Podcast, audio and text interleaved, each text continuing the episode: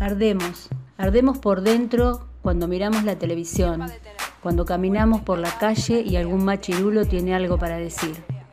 Cuando en el trabajo ya no toleramos los chistes misóginos, homoodiantes, transodiantes.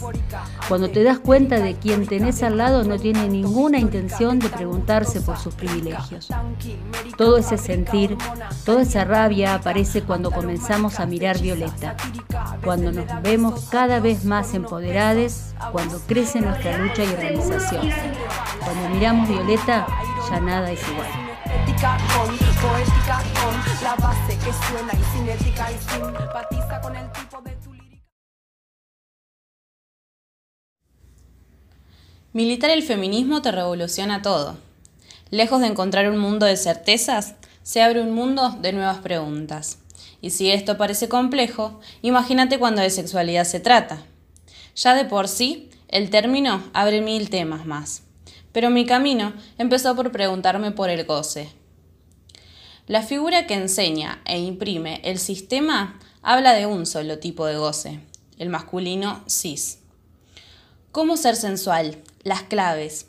Titula una de las publicaciones de la revista Cosmopolitan, uno de los medios gráficos que más representa esta idea de que la mujer debe ser sexy para el hombre.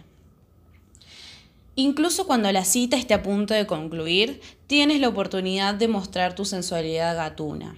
Sabemos que a los hombres les excita la persecución y si te colocas en una situación en que forzosamente ha de seguir tu rastro, iniciará la caza de modo instintivo. Este es uno de los tantos consejos que brinda la publicación nefasta en dicha revista. Esta y muchas otras revistas que atribuyen ser para mujeres están constantemente pensando en cómo atraer, dar placer y conquistar a una pareja masculina, mostrando a una mujer que vive por y para su hombre. Solo se piensa en el placer en clave heteronormativa. Prendes la tele y ves parejas mujer-varón, monogámicas, mujer como objeto de deseo, mujer geisha, mujer perfecta a las 24 horas del día y sexy, solo y exclusivamente para su pareja. Si no, es de puta.